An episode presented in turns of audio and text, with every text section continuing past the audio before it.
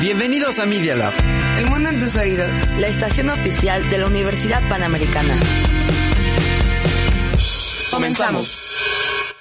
Los hechos, comentarios y opiniones expresadas en este sitio y programas son responsabilidad de quienes los emiten y no reflejan bajo ninguna circunstancia el punto de vista de la Universidad Panamericana o de sus autoridades y o representantes legales. Transmisiones sin fines de lucro. Escuchas Media Lab. Presentamos El Candil de la Casa. Administro, luego existo. Conducen Laisa Monroy y Cecilia Durán. Comenzamos.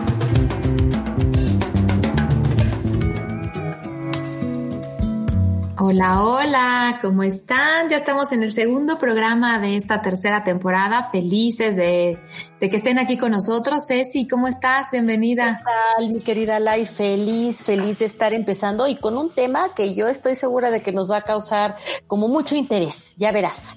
Claro, la verdad es que muchos deben de saberlo y por ahí te tienen, seguramente te siguen en algunas de las, de las cosas que escribes, ¿no? Ceci escribe en varias plataformas y la verdad es que el día de hoy quisimos aprovechar un tema del que ella es experta y que ha escrito bastante sobre eso y que además pues hace mucho sentido con todos los retos que hoy las empresas tienen ante esta nueva normalidad, ¿no? Que aunque no nos están viendo, le hago con las comillas de los dedos, ¿no? De que no es tan normal.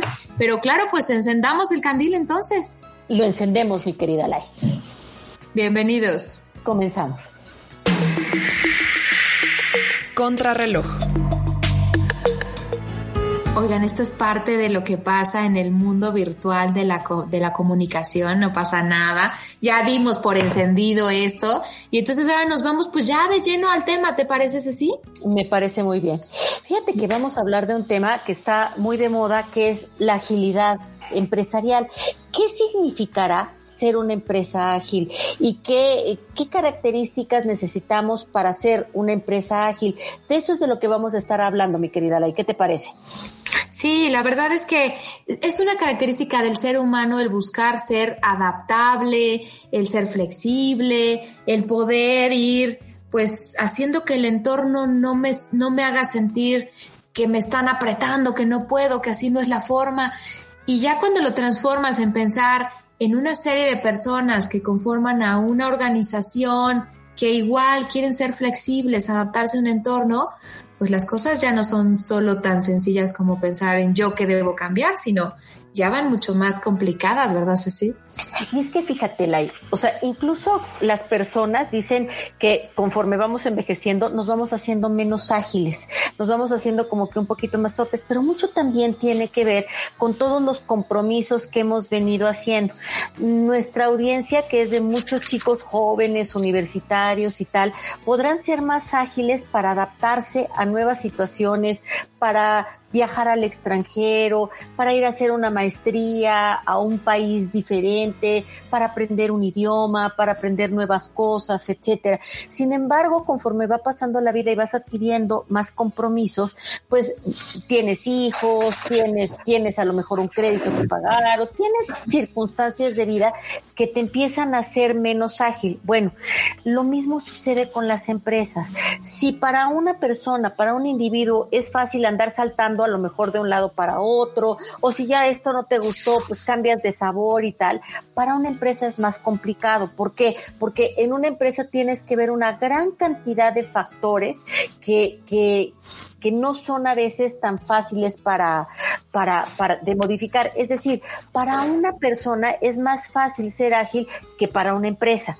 Entonces, eso no quiere decir que sea imposible. Y aquí de lo que vamos a hablar es cómo le hacemos para tener proyectos que sean súper ágiles. Claro, porque como bien dices, es como pensar en cuando éramos o nómadas y nos volvimos sedentarios, ¿no?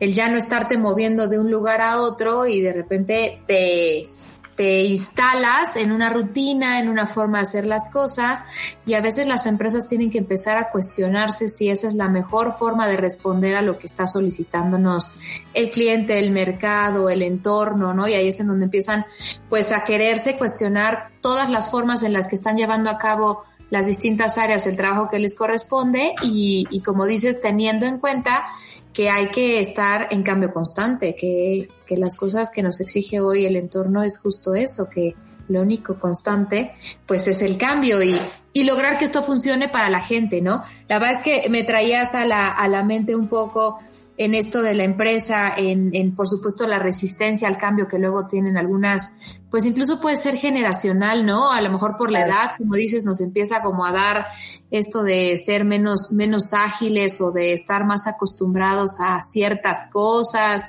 y entonces como que nos resistimos más a que las cosas cambien, resistimos a ese cambio, nos, nos gusta como una rutina, una forma de hacer que no queremos que se mueva, ¿no? Incluso dentro de la empresa algo importantísimo, estos cotos de poder, ¿no? El que ya híjole, tan acostumbrados están algunos a eso, ¿no? A, o en zonas de confort, claro.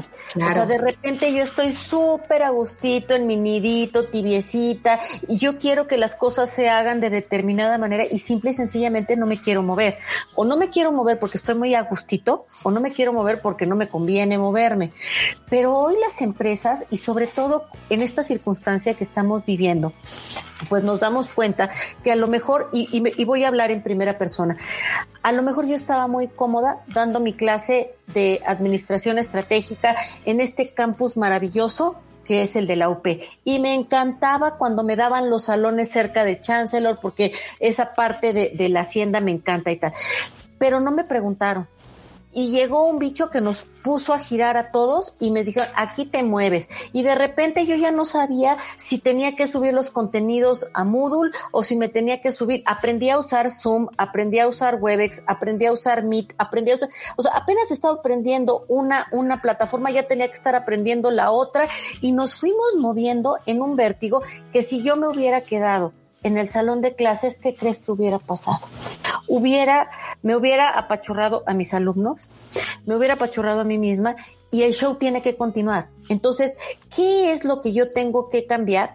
Pero también hay algo bien importante, ¿qué es aquello que no debo de cambiar? Porque una empresa ágil es una empresa que pasó por un discernimiento y por una reflexión importante, rápida, ¿eh? También, porque no se trata aquí de, de, de, de ir como tortuguitas, ¿no? Sino, pero sí, sí tenemos que evaluar perfectamente qué es aquello que tengo que cambiar y qué es lo que yo no debo de cambiar.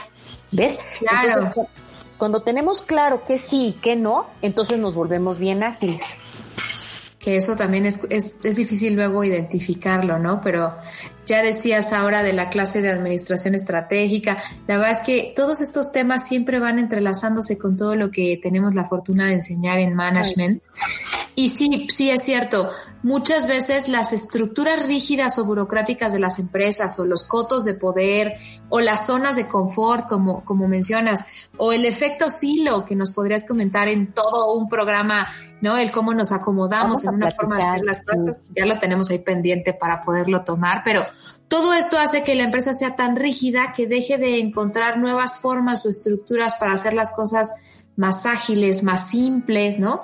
Y a nosotros ahora esta realidad creo que nos lanzó a eso y nos puso a prueba de soltar todas las cosas como las veníamos haciendo y siempre con la disposición que así como, como como maestras tenemos, pero sé que muchos de los que nos están escuchando también, porque tú eres quien pone la energía para hacerlo y a lo mejor como maestra en un grupo, pues eres quien pone el entusiasmo para decir, chavos, no importa, a pesar de estar virtuales, estoy abrazándolos desde aquí, quiero que aprendan, estoy para ustedes, vamos a estar más cerca de lo que creen.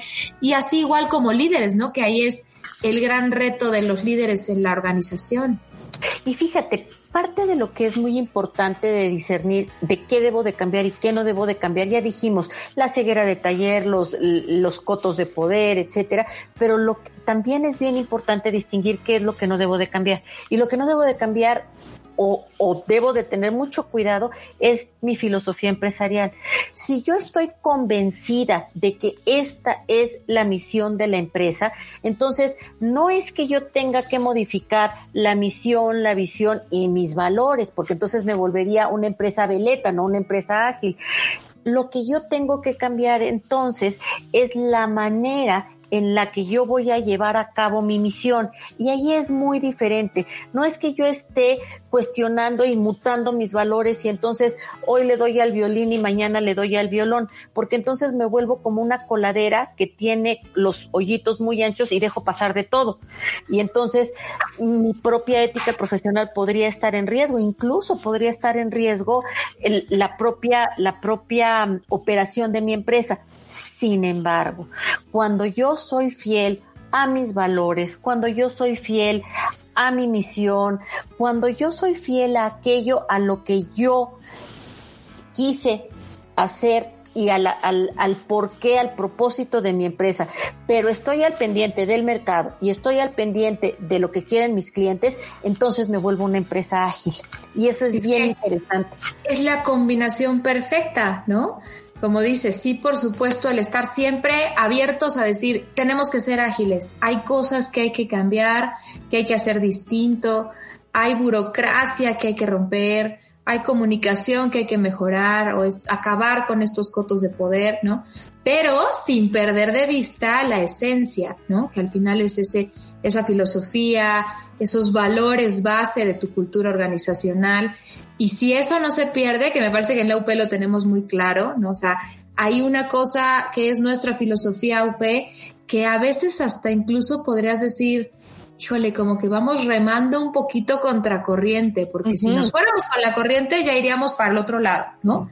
Pero como esto es esencial y no se puede cambiar, eso debe de continuar así y más bien, como dices, estar abiertos a encontrar nuevas formas de, de lograr ese objetivo, esa meta y poder cumplir con lo que nos pusimos como, como misión desde siempre, desde que nació la UP.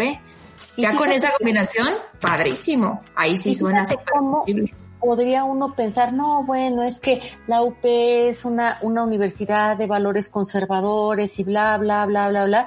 Y entonces eso nos haría pensar que la UP es un, una estructura muy rígida, pero no, porque pudimos migrar en, en, en, brincamos muy ágilmente y ¿qué crees?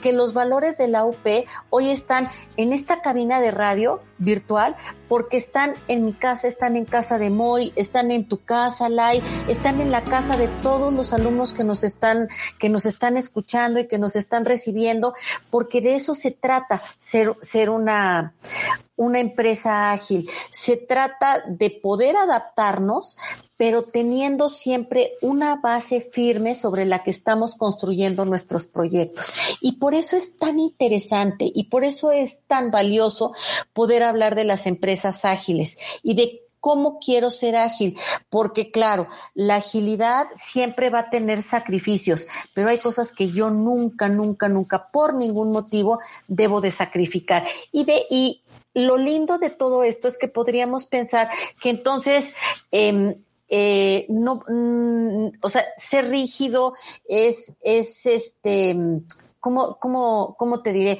Es no tener una base firme y al revés, para poder ser ágil yo tengo que tener una plataforma muy firme que me permita catapultar y que me permita cambiar lo que necesito cambiar en el momento preciso. Buenísimo, pues eso es clave. ¿Te parece que con eso nos vayamos a un corte y regresamos para seguir hablando de las empresas ágiles? Seguimos platicando. No hay obscuridad en el candil de la casa. Regresamos pronto.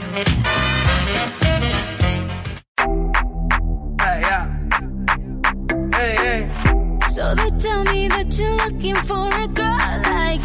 So they tell me that you're looking for a girl like me.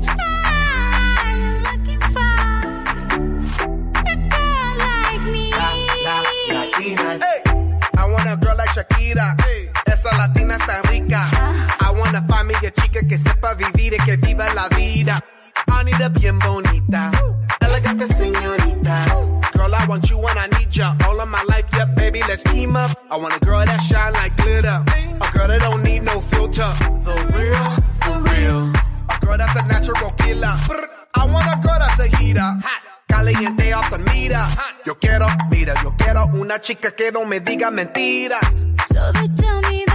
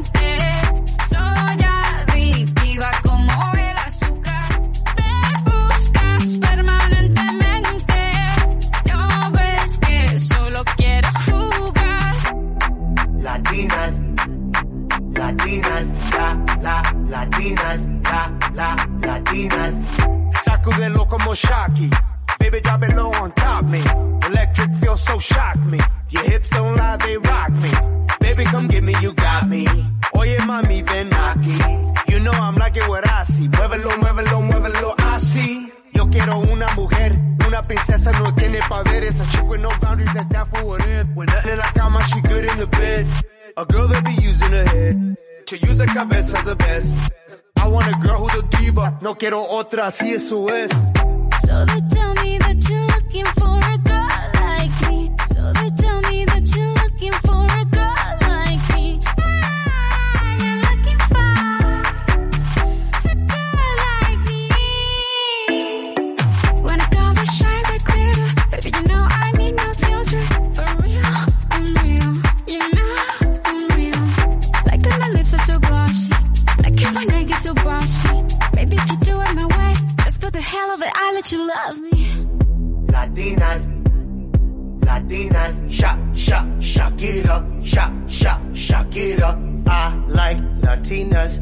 Who look like Selena, shake a bunda like Anita, morenas that's más fina. I like Dominicanas, Boricuas and Colombianas. In East LA, I like the Chicanas, and they want a piece of the big manzana. Eh. So they tell me that you're looking for a girl like me. Oye mami, estoy buscando una chica, sí.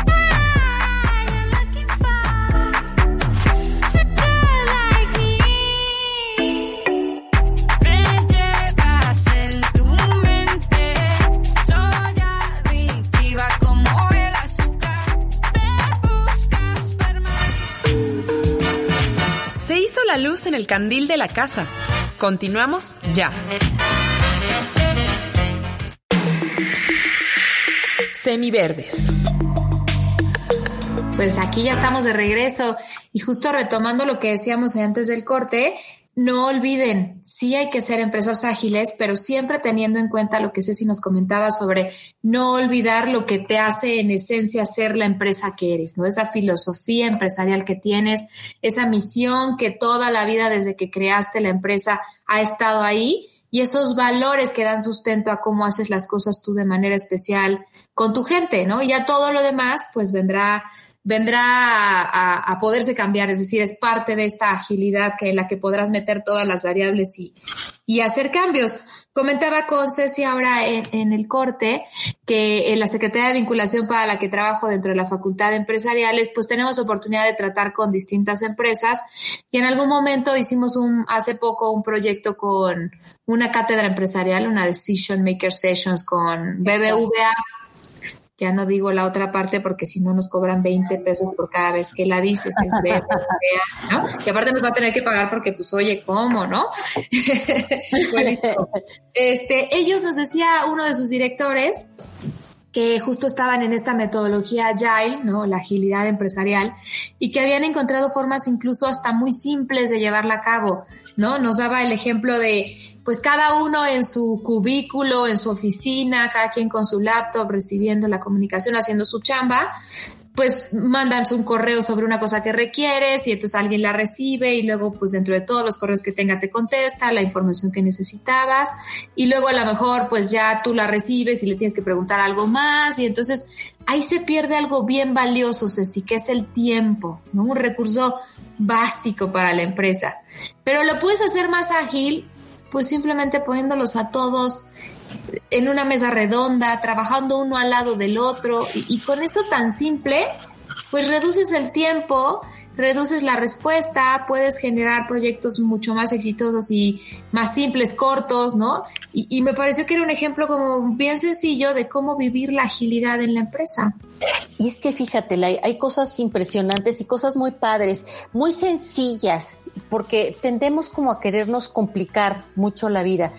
Yo, yo recuerdo, a mí me tocó estar en el proceso en el que Nestlé tenía un corporativo de cuatro edificios que estaban en Ejército Nacional y eran cuatro torres, creo que eran de diez o ocho pisos cada torre. Y se cambiaron al nido que está ahora en, en Cervantes Saavedra y ocuparon ahí nada más seis pisos. Y yo decía, esto es una locura. ¿Cómo lo van a lograr si eran ocho pisos y ahorita se van a cambiar a seis pisos, imposible. Y lo hicieron así como tú decías.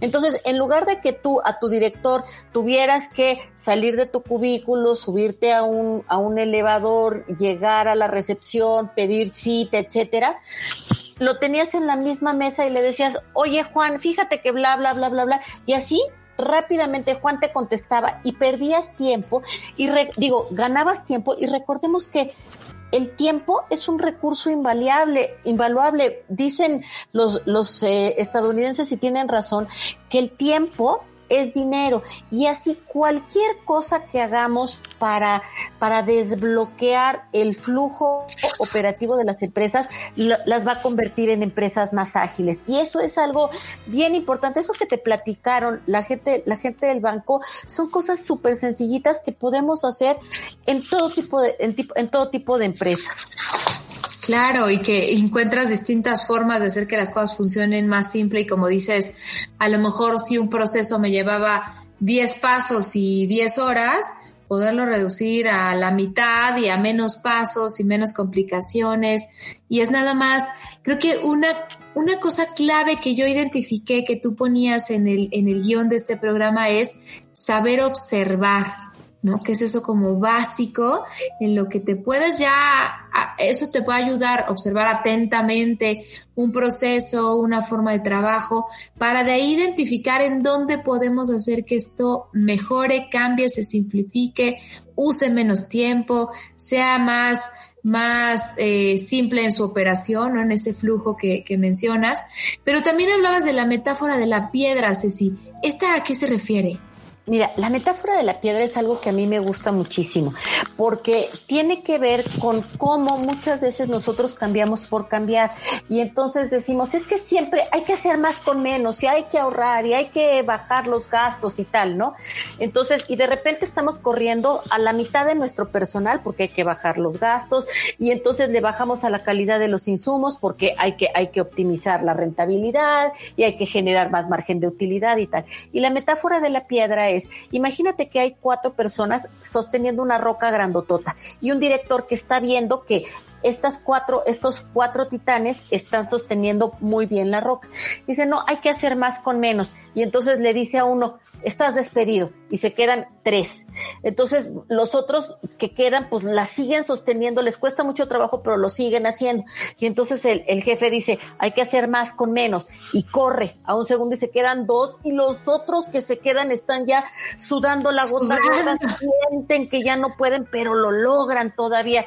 Y dice el jefe, hay que hacer más con menos. Y corre al tercero y se queda uno sosteniendo la roca, pero no puede, no puede. ¿Y qué le pasa a la roca?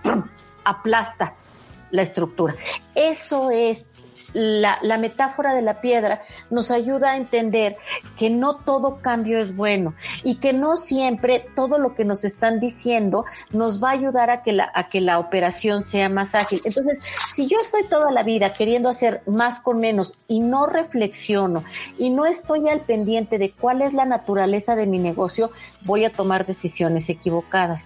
Y entonces, eso que debió de haber sido una decisión virtuosa se convierte en algo tan efectivo como clavarte un tenedor en, la, en el ojo, ¿no? Claro, o sea, claro, saber entender lo que sí se debe de simplificar y lo que sí es es conveniente quitar y lo que no, ¿no? Ahí hay que saberlo, por eso observar. Y claro, yo creo que una de las cosas que, que siempre pasa cuando dicen es que necesitamos hacer más con menos, pues es recortar a la gente y a veces eso va a ser, como dices tú, que te claves un tenedor en el pie y las consecuencias puedan ser, pueden ser mucho peores que en lugar de que sean positivas o generen algún cambio, un cambio positivo en la estructura y en la forma en la que ésta opera, ¿no? Totalmente. Y luego, como dicen las abuelitas, nos termina saliendo más caro el caldo que las albóndigas. Y de Guatemala te fuiste a Guatepeor, ¿no? Esa es otra que también dicen. claro, y te pones el pie tú solito. Y entonces, ¿qué es lo que logras cuando, cuando, cuando caes en, en, en esta disyuntiva de la metáfora de la piedra? En lugar de volverte más ágil, te vuelves más vulnerable. Porque, ¿qué pasa? O sea, yo me pongo a pensar en todas estas empresas que en, en marzo, bien, eh, así como que en los albores de la pandemia, de plano, con una flagrancia absoluta, despidieron y dejaron ir a la mitad de su plantilla. Y entonces cuando llegaron los verdaderos retos a los que se tenían que enfrentar, ya no tenían con quién hacerle frente a la, a la batalla. Es como si yo llegara mal preparada a una, o sea, si fuera, si fuera el general de un ejército y entonces quito a la mitad de mis soldados, pues ¿qué estoy haciendo? Estoy dejando hoyos para que me ataquen más fácilmente. Por lo tanto, aquí de lo que se trata no es de ahorrar por ahorrar, porque decía mi abuelita, y yo creo que tenía mucha razón, esto, esto me recuerda, ella decía, el que compra barato compra cada rato. Y sí es cierto, porque cuando tú tratas de, cuando no reflexionas bien en lo que tienes que hacer, entonces empiezas a sacrificar aquello que nunca debiste haber sacrificado. En cambio, cuando eres ágil, sabes en dónde tienes tus desperdicios, en dónde tienes tus holguras y ahí sí, reduces pero en donde tienes que invertir y en donde tienes que fortalecer, ahí pones atención. Entonces, esa es una de las cosas tan lindas de, de, la agilidad empresarial, que a partir del conocimiento que tú tienes de tu proyecto, puedes, puedes catapultar siempre a tu negocio para que vaya hacia adelante, a tu proyecto, para que vaya, vaya empezando a florecer. Y eso es algo bien padre que es muy sencillo de poner, de poner en práctica yo creo que con esta idea, Lai, ¿qué te parece si nos vamos a un corte? Me parece perfecto, vamos. No hay obscuridad en el candil de la casa. Regresamos pronto.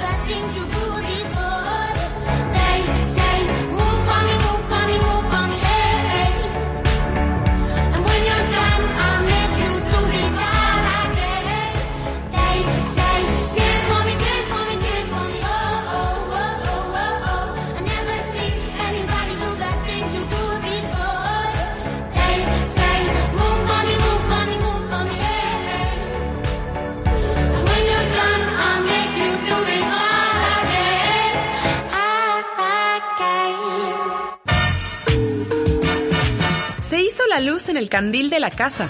Continuamos ya. Vanguardia en el camino. Ya estamos de regreso y efectivamente estamos hablando de un tema de mucha vanguardia, de mucha, de mucha utilidad, porque estamos hablando de cómo las empresas incluso pueden hoy perfilarse a un camino de éxito en medio de una crisis. Y platicaba con Lai cuando estábamos en el corte de algo interesante que, que tiene que ver con la agilidad y con lo que no es la agilidad, ¿verdad, Lai? Sí, la verdad es que creo que hay veces en las que cuando decimos, esta es una persona ágil o esta es una empresa ágil, nos podría venir a la mente como que anda corriendo, como que muy deportista de esos que van así rápido, rápido, rápido y no, y siempre a las carreras y no le da tiempo de nada. Y la verdad es que no, hay que entender que la agilidad empresarial requiere de mucha preparación, requiere de esta observación que tanto hemos mencionado y que tan importante es, requiere de valores sólidos que la empresa debe tener muy claros y después todo eso con un momento de reposo y reflexión, pues poder identificando el cómo vas a hacer que eso se viva. Pero no es a las carreras y así rápido y mientras más rápido mejor, ¿estás de acuerdo? Fíjate que me hiciste recordar y todos van a estar, van a irse conmigo a esta, a esta imagen. ¿Se acuerdan del conejo blanco de Alicia en el País de las Maravillas? Claro. Este andaba todo el tiempo a las carreras y le preguntaban, oye, pero ¿por qué tan, tienes tanta prisa? ¿A dónde vas a ir? No, no sé. ¿Y de dónde vienes? No, no sé. Pero rápido, no tengo tiempo. No, eso no es ser ágil. ¿Estás de acuerdo? Eso no es ser ágil. Y hay varios puntos que, que, para, digamos, como una especie de checklist en donde podríamos estar poniendo nuestras palomitas de qué es lo que sí significa ser ágil.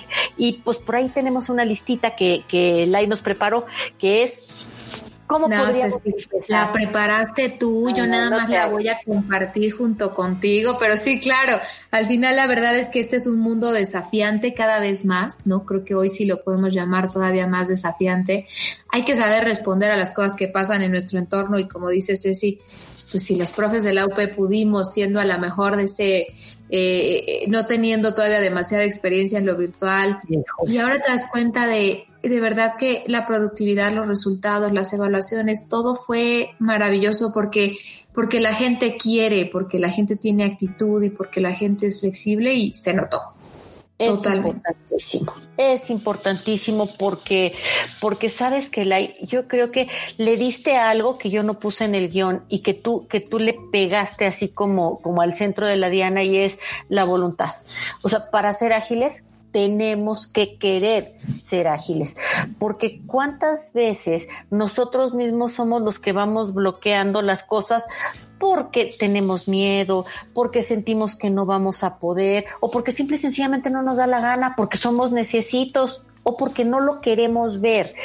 Pero, pero lo importante también es poder tener una lista de puntos para saber qué es lo que sí tenemos que hacer y en dónde sí le tenemos que dar como marcha ágil a las cosas y, y cómo podemos hacer que las empresas que realmente quieren sobrevivir en este trance crítico que estamos viviendo, en este mundo de- desafiante, qué es lo que tienen que hacer las empresas para poderse agilizar y poder salir adelante.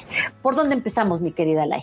Claro, fíjate, el primer punto es buscar la satisfacción del cliente, que creo que ya la hemos escuchado muchísimo, que todo el mundo dice pone al cliente en el punto central de la empresa, pero lo importante es sí, por supuesto, escucharlo, pero sobre todo saber observar su comportamiento, qué está pidiendo de nosotros, qué cosa quiere que le resolvamos, ¿no? Esos famosos jobs to be done, que cada uno de los productos tiene que resolverle algo al cliente, pero algo que él ya no esté dispuesto a hacer y que tu producto o servicio haga. Y entonces es como también pensar en esta agilidad, pero ahora pensando en que tus clientes son esos colaboradores, hacer esa observación hacia adentro, hacia ese endomarketing que a veces nos, nos olvidamos, ¿no? Y, y que es tan importante observar lo que mi colaborador quiere y cómo le puedo dar herramientas para hacer mejor ese trabajo que le ha correspondido en su, en su posición.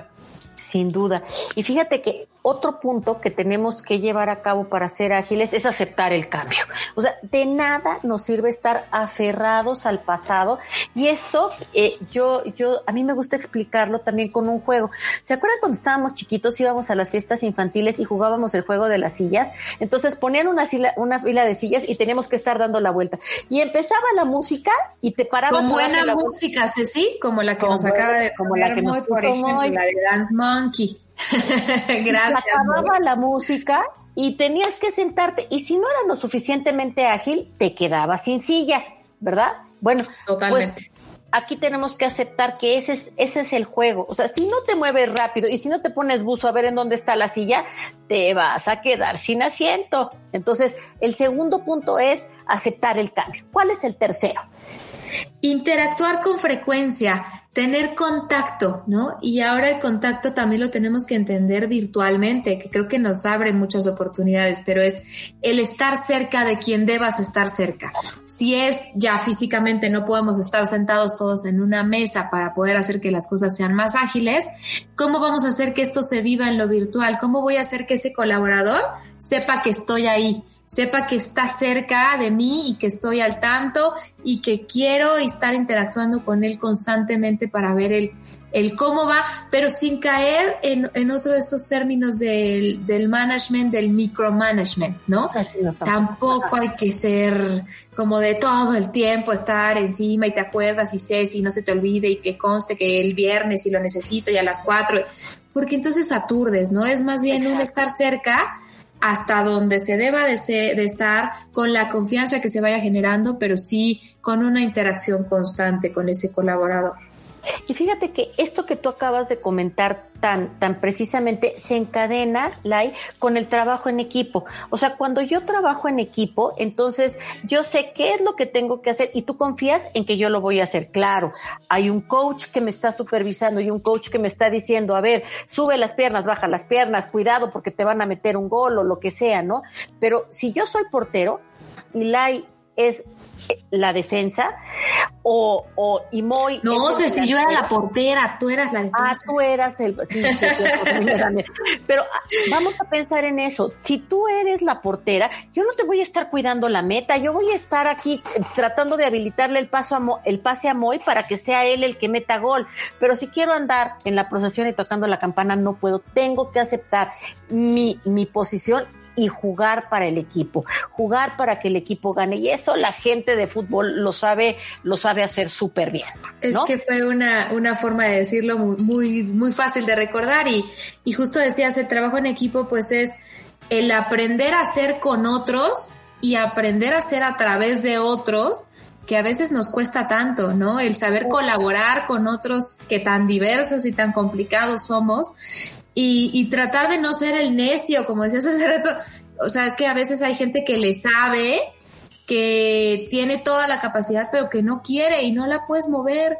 Y al necio, la verdad es que nadie lo quiere en un equipo porque pues no da confianza, no porque no le sepa, muchas veces es porque, híjole, pero sí crees que esté en el mood correcto para ayudarnos o sí crees que hoy amaneció de buenas o Ay, si no sí, es no. un semáforo, mijo, ¿no? O sea, aquí hay que reaccionar, apoyar, colaborar y nadie va a estar esperando así hoy es un buen día o no es un buen día, es simplemente que tienes claridad en que como equipo debemos de lograr algo juntos y eso, ese es un gran reto de la agilidad, pero con gente dispuesta, como los que estamos aquí, todos los de la UP y los que nos escuchan, sí se puede. Así es. Y fíjate que otro punto también tiene que ver con la comunicación efectiva, con decir, y ellos dicen comunicarte cara a cara. Bueno, ahorita que está tan complicado, pero lo que quiere decir es no tener ruidos en la comunicación, que lo que yo te quiero decir sea lo que yo verifique que efectivamente sea lo que tú estás entendiendo.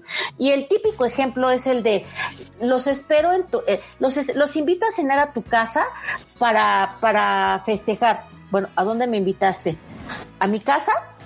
O a tu casa, porque ya ves que Claro. Mi casa es tu casa, ¿no? Y entonces resulta de que yo hago una gran cena porque me invitaron a tu casa y, y en el otro lado se quedaron con la cena esperándome y entonces todo fue un- una gran confusión, ¿verdad? Claro, esos supuestos, ¿no? Esos teléfonos de- descompuestos que luego se dan tanto en la comunicación. Así es. Y el siguiente punto, Milay. el trabajo a un ritmo constante. No queremos que todo sea rutinario, que solo si pasa a las 11 este, sea en donde lo atiendas y que si te lo cambian te estreses. Simplemente que haya un flujo pues como constante de la información, de las cosas que pasan, de compartir entre unas áreas y otras. Y entonces al, al trabajar con un ritmo que se nota que que todos están colaborando, las cosas salen de manera más simple, ¿no? Más ágil. Y es porque pues también hay mucha disposición y confianza en ese mismo grupo de trabajo. Y también porque hay alguien que está marcando el ritmo. Y esto es como cuando, cuando vemos a los, a los de remo, hay uno que va con su bocinita y uno dice, ay, ese es un flojo, ese nada más va gritando. No, ese es un elemento súper importante porque es el que está marcando el ritmo. Si uno de ellos pierde el ritmo, se voltea el bote. Entonces, eso no es lo que nosotros queremos, ¿verdad? Como el director de orquesta, no sé si. Que igual pareciera que nada más tiene dos palitos y le está haciendo así con las manos de un lado para otro, pero al final es el que pone todo el flujo, el que dice hacia dónde mueve, quién le corresponde y sí, importantísimos, hay que saber leer el papel que tienen en, en el en el flujo de, de, esta información y del trabajo.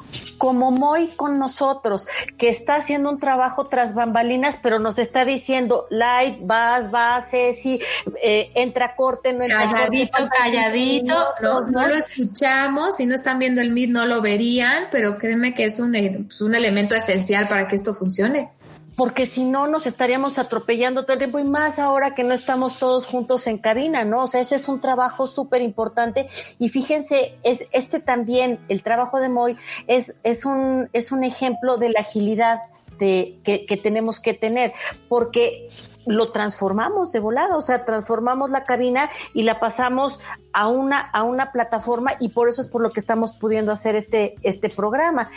Y esto también me lleva a pensar en el compromiso que tenemos que tener con la excelencia. ¿No crees, Lai?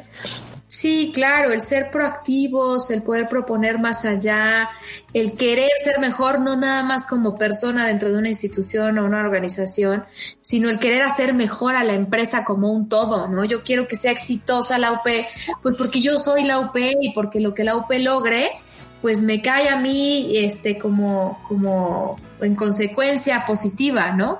Lo mismo que si hago algo negativo, pues yo también soy la UP y también genero eso en negativo. Hace rato decías, es que pues a veces no te das cuenta del impacto de las cosas que haces y a veces parece que escupes para arriba y no te das cuenta de que tú mismo lo provocaste. Entonces, pues como con ese, ese compromiso de querer hacer las cosas mejor, la proactividad, por supuesto, importante, pero me acordé también de la accountability, ¿no? El saber, el saber observar cosas ahí que no son parte literal de lo que tú tienes que hacer o de tu descripción de puesto, pero que al observarlas quieres resolverlas porque van a dar en beneficio muchas otras cosas positivas para, para toda la cadena de personas con las que colaboras y por supuesto para la institución en la que estás. Por supuesto. Y otra cosa bien importante, un elemento muy importante de la agilidad es buscar la sencillez.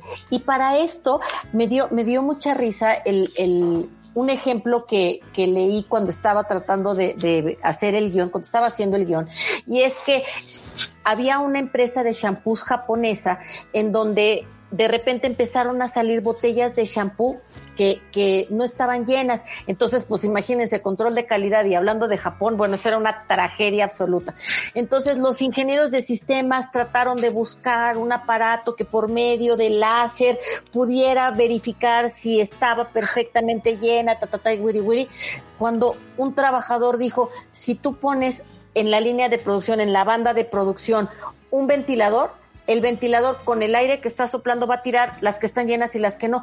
¿Para qué queremos tanto rayo láser y programación y Si la cosa es tan sencilla, decía mi, decía mi abuela, y hoy, hoy la he, se ha de estar acordando de mí, este, en el cielo. Y decía, ¿para qué, para qué tanto brinco?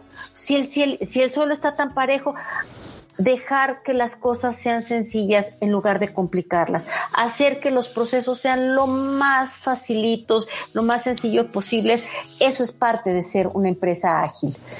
Claro, otro punto importantísimo es que las cosas que vayamos haciendo se calculen y se evalúen de la manera correcta, ¿no? Que haya una retroalimentación correcta, que la gente sepa por qué se le va a evaluar, qué es lo que se está esperando de ella, cuáles son los objetivos con claridad que cada uno tiene que cumplir para que esa retroalimentación también vaya permitiendo, permitiendo una mejora. Y la evolución, Ceci, otro de los de los puntos, ¿no? Tratar de, de, tener siempre muy presente que hay que transformarnos, hay que crecer, hay que, hay que buscar hacer de formas distintas las cosas y así como, como la UP respondió muy bien a este mundo virtual, pues no tenerle miedo, ¿no? Salir adelante de las cosas que el, que el, que el entorno nos ponga como pruebas. Y también, por último, yo creo que, que el paso es reflejar regularidad. ¿Por qué? Porque cuando nosotros estamos reflejando esa regularidad, le estamos dando certeza a nuestro consumidor, le estamos dando certeza a nuestro cliente de que ya sabe que aquí las cosas se siguen, se siguen haciendo sobre bases que en donde ellos van a encontrar siempre lo que están buscando. Porque ¿qué pasa cuando somos irregulares? ¿Qué pasa cuando hoy sí y mañana no? Cuando hoy sí soy puntual y mañana no soy puntual. Cuando hoy te entrego kilos de a kilo, pero mañana te entrego kilos de medio kilo. Pues estoy atentando contra la credibilidad que tiene la gente sobre mi proyecto, sobre mi producto, sobre mi persona que ahí justo me haces pensar en, en la, la, gente voluble, ¿no? Que un día les gusta el rojo y al otro día el rojo es lo peor y un día le entregas a tu jefe un proyecto diciendo, mira, es que esto y, ay, sí está padrísimo, nada más tráemelo mañana, mañana te dice, ¿cómo se te ocurrió? Y no, no, esa regularidad, la verdad es que sí, lo que nos da es congruencia, lo que nos da es constancia y esta básica que tú dijiste que es certeza, ¿no? Saber que, que no todo es tan vulnerable como, como el entorno a veces este, este bica o buca que nos hablan mucho de la volatilidad, la incertidumbre, la eh, se me fue la otra, ¿cuál es? La ay, es volatilidad, incertidumbre, eh, esa que se nos está olvidando. Esa otra que se me está olvidando, pero lo que quiere decir es justo que el mundo pues está reaccionando a tanta cosa que está pasando en su entorno, ¿no? Que no hay, no hay luego la incertidumbre, la complejidad y la claro. ambigüedad que luego tienen las cosas. Era esto lo que les quería decir de Buca, ¿no? y, y, que al dar regularidad, pues da certeza, evitas esa ambigüedad, permites que las cosas no sean tan, tan volátiles y tan cambiantes y eso por supuesto genera confianza en el mercado, en el consumidor, y es maravilloso para todo tipo de empresas porque las va a llevar a hacer grandes proyectos. Y, y, sobre todo podernos adaptar a estas situaciones de tanto cambio. Y fíjate que hay dos maneras de ser ágiles. Precisamente estas empresas o estos proyectos que son ágiles en el cambio y empresas y proyectos que son ágiles en los resultados.